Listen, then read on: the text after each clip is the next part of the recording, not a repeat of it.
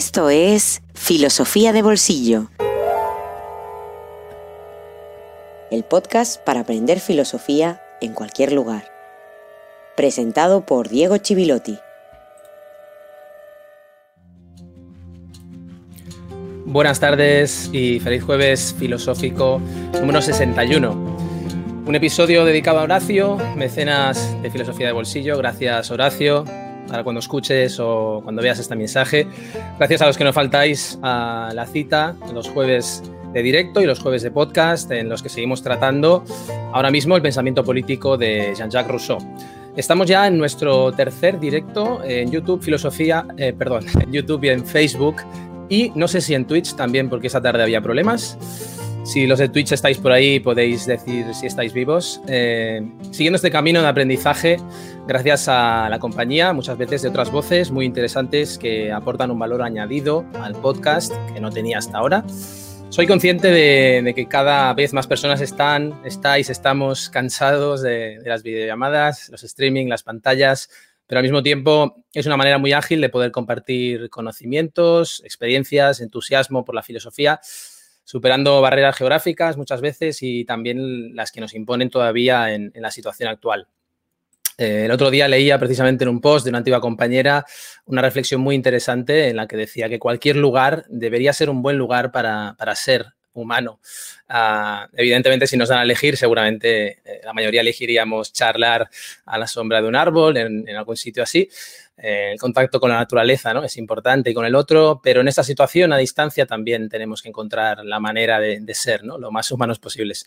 Así que gracias a los que estáis al pie del cañón, especialmente a los que estáis eh, cansados de las pantallas, pero pagáis ese peaje por vuestras ganas de aprender.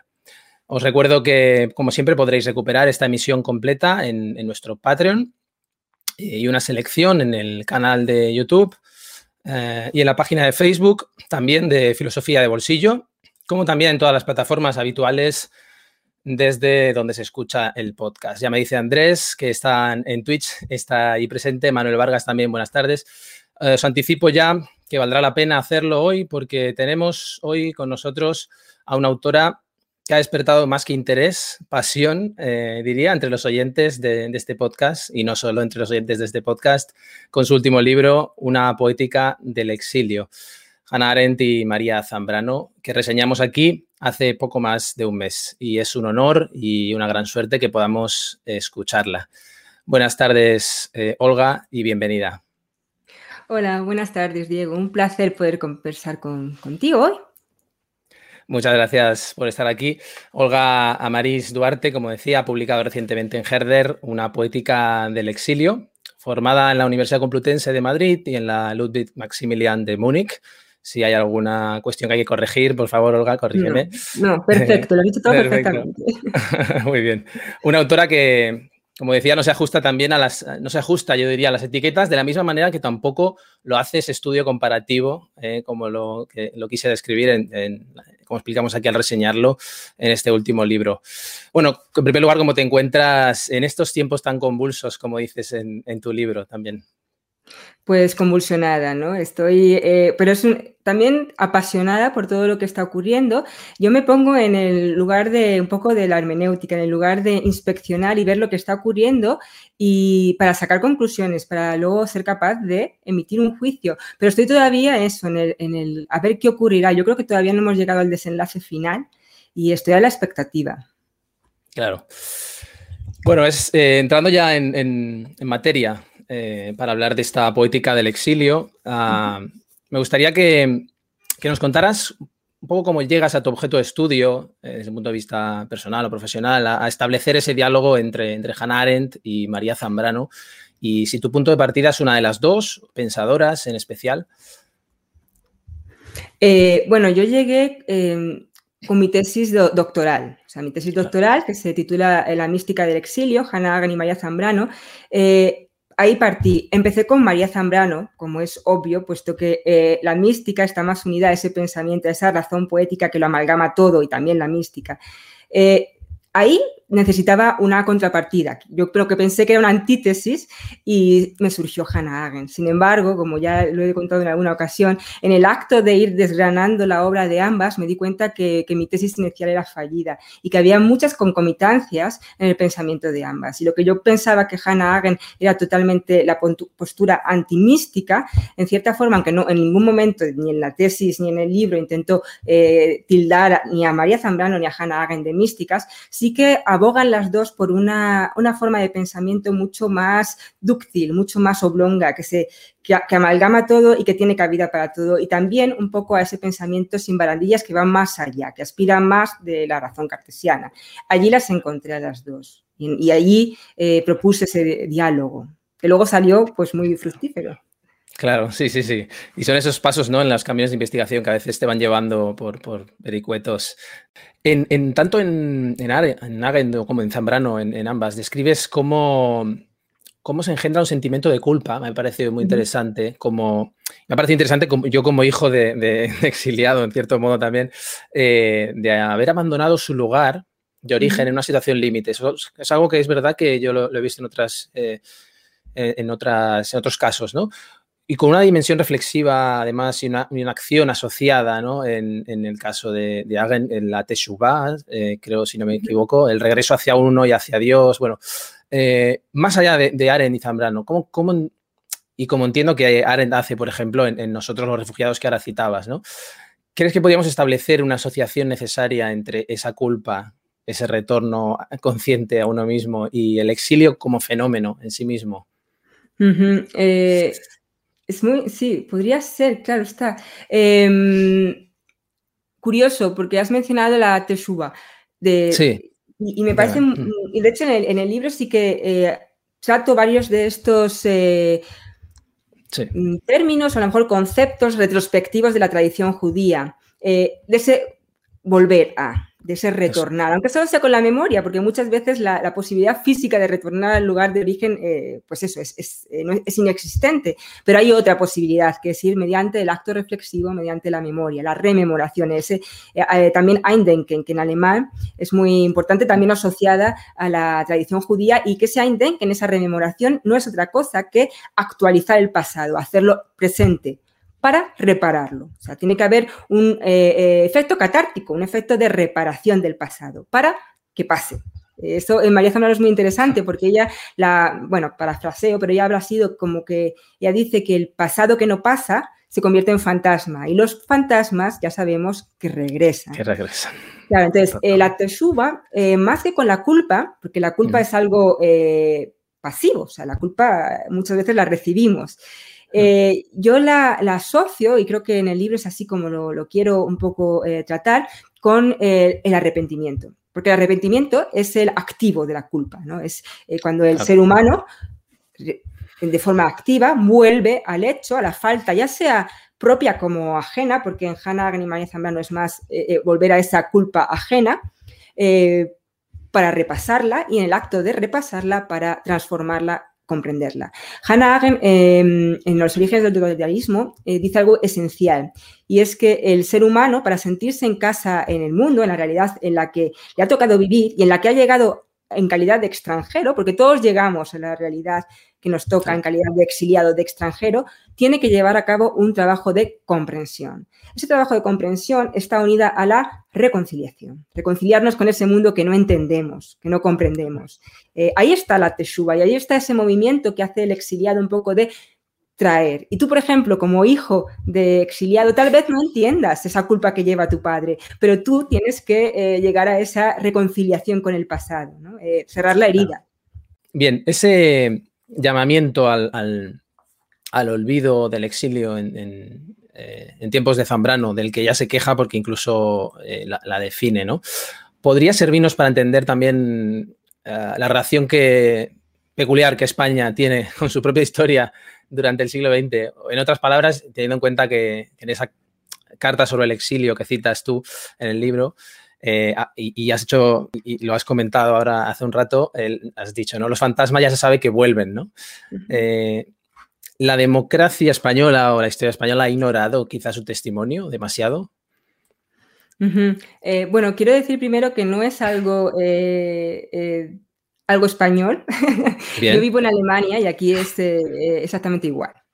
pero sí es cierto, sí que es cierto que en España tal vez esa amnistía tan importante o tan necesaria, o que tal vez fue necesaria en ese instante, en ese instante histórico, eh, sí que lo que llevó, eh, lo que trajo consigo es lo que Paul Ricard también llama, ¿no? Esa amnesia institucional. Esa amnesia que no es otra cosa que un olvido evasivo. Y ese olvido evasivo impide todo lo que hemos estado hablando ahora, impide que haya ese proceso de culpa, de, mm, ¿sí? de arrepentimiento, de, reconciliación. Eso se ha perdido, se ha perdido. Sí que es cierto que ahora está habiendo ese proceso de recuperación de la memoria histórica. Eh, yo no podría decirte ahora, la verdad, o sea, no me siento eh, en disposición de decirte si se está haciendo con mayor o menor éxito. Lo que sí querría, eh, a lo mejor tal vez matizar o, hacer hincapié en ello, o simplemente pensar, bueno, es como un lanzamiento a pensar en ello, es el hecho de esa recuperación de la memoria eh, yo no sé si estamos hablando de recuperación o de reconstrucción, porque vamos a ver, mm. esa gente, esas personas investigadores que están gestionando la memoria histórica, son gente muy joven, o sea, no es su memoria, están manejando la mm. memoria del otro. Son un poco intérpretes.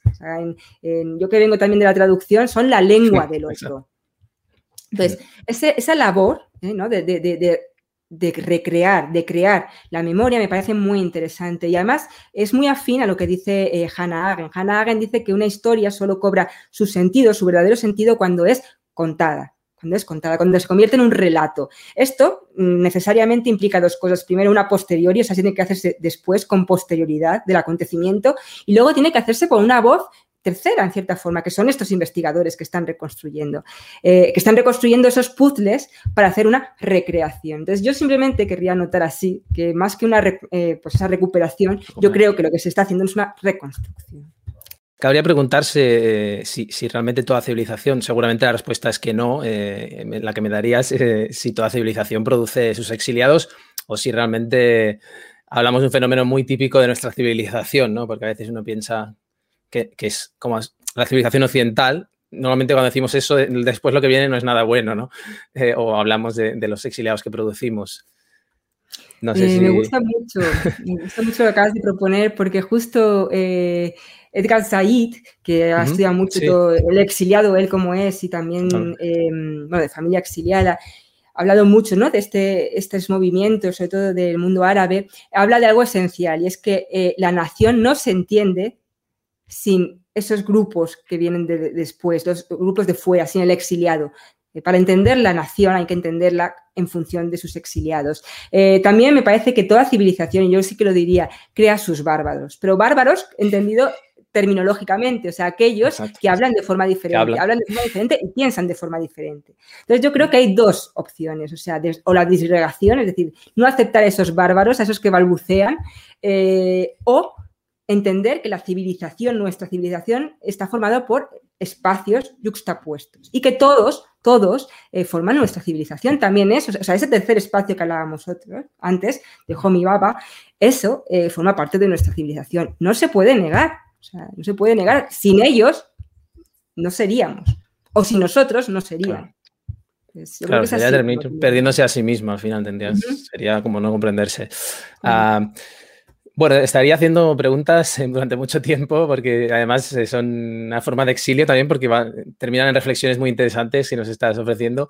Ah, quería, recuperar una pregunta, sí, una pregunta muy general, pero creo que está relacionada con todo lo que hemos ido hablando, que Patricia del Rosario desde YouTube nos, dice que es muy interesante y que si se puede encontrar un sentido a la realidad, al mundo en medio del mal, seguramente haciendo referencia a, esto que comentabas del mal.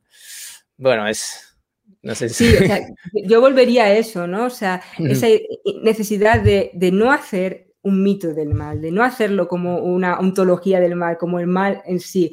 Eh, mm, hablo por ellas, ¿no? Lo que ellas dirían, y sobre todo María Zambrano te diría que eh, la realidad no se entiende sin el mal. O sea, la historia no funciona sin su, sin su componente trágico, que es eh, en cierta forma irremediable a la condición del ser humano. ¿no? El mal es radical, o sea, está radicado en, la condición humana. Claro, totalmente. Bueno, eh, por, decirte, ir terminando ya, Hemos hablado ya de si hemos, bueno, de la situación también. Me, gusta mucho, es una de las cosas que más me gusta de tu libro, es que conectas mucho con la, con la reflexión eh, que nos interpela en, nuestro presente, ¿no? Y es, es algo eh, que muchas veces no encuentras, ¿no? Cuando a veces la distancia académica eh, te, aleja de esa reflexión que te, que te transforme. para, para, ir terminando y mirando un poco hacia el futuro también, como nos invitas a hacer, ¿qué es lo que más te ocupa en el presente? Porque normalmente cuando uno lee un libro que le gusta, una autora que le gusta, normalmente quiere saber eh, si después va a publicar algo. se me ha ido la imagen. Yo no sé si me ah, vale, pero estás, estás, ahí, ¿no? Estoy aquí, pero se ha ido la, sí, perfecto, la cámara ya no funciona. Creo que me he quedado sin batería. Ah, bueno, no sé, estás exiliado ahora mismo en cuanto a imagen, pero en cuanto a sonido sigues en casa. Eh, sí, si tienes algún proyecto eh, en cuanto a publicación o supongo que también proyectos en cuanto a académicos, más académicos. Bueno, eh, tengo millones de proyectos, millones. en, Ah, mira, ya ha vuelto, ¿no? Ah, perfecto. Muchas gracias. hemos tenido asistente. Asistente técnico. Asistente técnico, muchísimas gracias. bueno, eh, sí, o sea, em, tengo proyectos. Eh, muchos en la mente, difíciles de, compaginar con, la vida, con, sobre todo con la vida familiar, pero hay uno que me interesa mucho y que realmente lo llevo muy en mi corazón ahora, que es ese diálogo ficticio que, aparece al final de, la obra, del, del, libro, pues ese diálogo eh, quiero extenderlo un poquito más. quiero, eh, quiero ver que me cuenten más cosas y indagar más en ellas. Me he quedado en ese diálogo. Entonces, obra de ficción que... Más ficción, sí, más ficción. Una obra de ficción que, claro, que tenga esa raíz, ese... Bueno, para los que no hayan leído, al final del libro encontramos un, diálogo, si no me equivoco, es en la estación de Portbou, puede ser, o... Sí, sí, sí. sí. Eh, entre Hannah Arendt y, María Zambrano, eh, además en un lugar muy emblemático. Eh, entonces quizá iría por ahí la... ¿no? Iría por ahí, va por ahí, de hecho, va por ahí. Va por ahí, ya, va por ahí. ya está medio gestado. muy bien, muy bien. Mm. Fantástico. Pues bueno, ya eh, hemos robado mucho tiempo a, Olga. Te agradezco mucho. un placer, yo seguiría más. Sí, yo también, yo también, pero no quiero abusar de tu generosidad. Te agradezco mucho no solo haber aceptado la, invitación, sino también habernos aportado tantas ideas y, reflexiones interesantes, como también lo hace una poética del exilio, eh, tremendamente sugestivo que no solo recomiendo yo, sino los oyentes de este podcast que, que lo han leído y me han agradecido la recomendación pues te agradezco no solo tu trabajo, sino también el enfoque que le has dado, eh, abierto a la esperanza y a la necesidad de pensar el futuro que es tan urgente en, nuestros días. Mm, yo te agradezco a ti, Diego, porque he de decir que la reseña que me hiciste me gustó mucho leerla. Hubo algo que me encantó, que es eh, que era difícil de calificar. Me encantó porque cuando yo estaba escribiendo yo pensé, pero ¿qué estoy haciendo? ¿no? Es que alguien lo recibiera así, pues me encantó. Muy lúcida tu lectura. Muchas gracias, Olga. Gracias a tu trabajo. Hasta pronto. Hasta pronto. Chao. Bueno, nos hemos despedido de Olga. Ha sido un placer. Nos ha quedado una pregunta pendiente de Jorge Aparicio. Ya, ya se la haré llegar a, a Olga. Ah, en fin, tenemos que continuar eh, y vamos a seguir pues, con nuestra, nuestra sección habitual en la que hablamos de libros, eh, seguimos reseñando libros.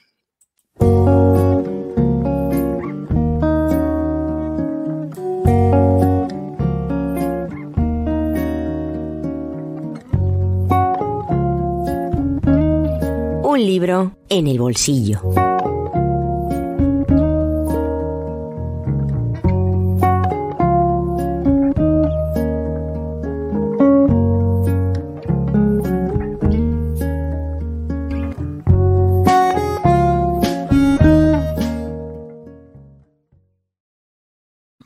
Bien, Adolf Peter Adler es un nombre que quizá no, sea muy conocido, no, no, suene. Era un teólogo y pastor danés que obtuvo en 1840 un, su Artium Magister, que era un título más o menos equivalente a, nuestro máster previo al doctorado, con una disertación eh, inspirada en el pensamiento de Hegel.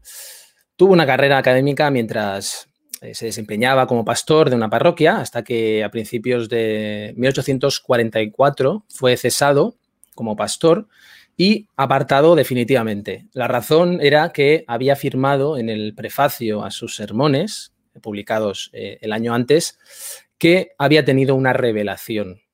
Lo que sucede entonces es que se le somete a un juicio eclesiástico y se concluye que sufre demencia. Soren Kierkegaard eh, se detiene y, piensa esa cuestión. Soren Kierkegaard ya nos suena un poco más. Eh, piensa en la cuestión en profundidad y sobre todo piensa en el uso de la palabra revelación. A partir de, su caso, él que lo conocía personalmente y que había recibido esos sermones, incluso eh, elaboró una serie de reflexiones porque consideraba que el propio proceso contra Adler no solo era digno de estudio, sino que podía dar muchas claves sobre la relación del cristianismo con la sociedad y con el ambiente intelectual que, había en su época, muy influido por el hegelianismo. ¿no? El hegelianismo es uno de los grandes enemigos eh, filosóficos de Kierkegaard. tres meses lleva a la venta este libro eh, de la editorial Trota, eh, un texto poco conocido y no publicado en vida del autor, que recoge una traducción española por primera vez gracias a, la gran labor de Eivor Jordá Matiasen, que hace hablar con muchísima fluidez a, Kierkegaard en nuestra lengua, pero que al mismo tiempo, como nos revelan las notas y, el glosario eh, final, hace un trabajo muy detallista. Lo hace sobre la edición de 2012 edición reciente del Centro de Estudios Soren Kierkegaard de, la Facultad de, Teología de la Universidad de Copenhague. Puede que me equivoque y no se lo he preguntado a la editorial, pero tengo la sensación de que está teniendo quizá menos resonancia de la que debería tener, porque es una obra que nos revela muchísimo de la última forma que tiene el, corazón del pensamiento de Kierkegaard. Lo que se propone Kierkegaard en, este libro es una tarea siempre muy difícil, eh, que es entonces y ahora también, que es comprender la época, ¿no? Comprender nuestra época. Eh, no podemos ahora explicar Kierkegaard, pero me gustaría detenerme un poco en él, que no hemos tratado además en el podcast. Eh, él parte de una mirada crítica, como decía, hacia la filosofía de Hegel y de una serie de preguntas ah, sobre la relación con uno mismo, sobre qué es el individuo y sobre todo cómo se llega a ser un individuo. Y en términos de cristianismo, eh, entendido como cuestión personal, ¿no? ¿Cómo se llega a ser cristiano?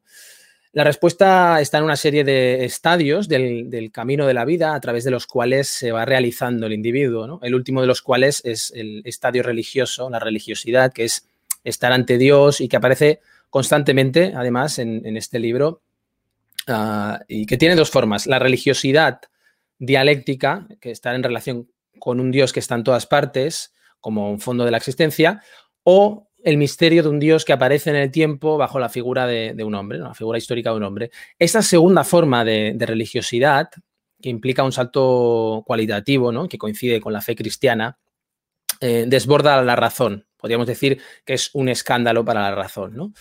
Ah, lo aborda desde ese, desde ese punto de vista.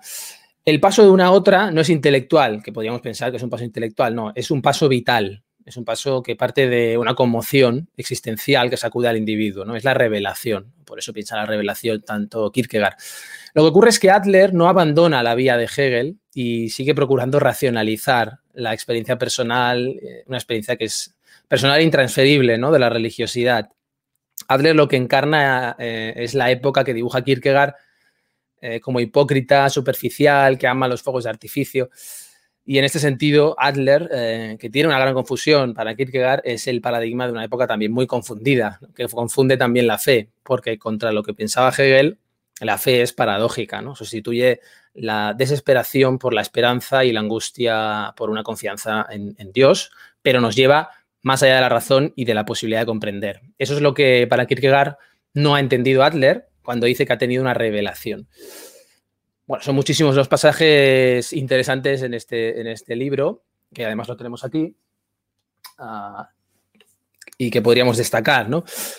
Y al leer la introducción, uno se da cuenta hasta qué punto, por ejemplo, Sartre, que lo llegó a definir como un antifilósofo, eh, se inspiró o casi transcribió a, Kierkegaard en muchos pasajes eh, del ser y la nada, ¿no? De Sartre. Hay es una introducción, ¿no? En la que Kierkegaard distingue entre escritores de premisas y escritores genuinos. Y a los primeros los equipara a los sofistas, ¿no? que serían los falsos escritores que se hacen pasar por escritores, aquellos que, escriben eh, para satisfacer a su época y para hacer dinero. ¿no? Es, se promociona a las cabezas más insignificantes, dice Kierkegaard, ¿no? y, como consecuencia pues, aparecen escritores de, debajo de las piedras, pero no tienen nada que comunicar. ¿no? Y los segundos son aquellos que tienen una concepción o visión, o visión de la vida, podría ser una traducción quizá más, más eh, correcta, y se mantienen fieles a ella. En mi opinión, y, echando mano de un anacronismo, eh, por supuesto, los que serían los que asumen los que asumen la postura que describe Proust. Por ejemplo, quien haya leído Marcel Proust en el tiempo recobrado, la última parte de Busca el tiempo perdido. Ah, sin embargo, Kierkegaard no habla solo de escritores de ficción, que es lo primero que se nos viene a la mente cuando pensamos en escritores, sino que él prepara la teoría para hablar del profesor Adler, que ha manifestado, como decía al principio, tener una revelación y lo ha puesto por escrito. Y esa revelación, que es algo que escapa a la razón, le empuja a poner en cuestión el, statu quo, que en, este caso es el de la Iglesia, que representa eh, una racionalidad. Eh, la Iglesia, muy teniendo en cuenta la Iglesia de ese contexto eh, de la Dinamarca de la época, y que no tiene nada que ver con la fe para Kierkegaard. Tampoco tiene que ver para él con la espiritualidad, que para él tiene, hay que buscar en dentro, en el sí mismo y no fuera. ¿no? Por eso encontramos pasajes donde lo explica de una manera, lo hace explícito esto y dice, por ejemplo,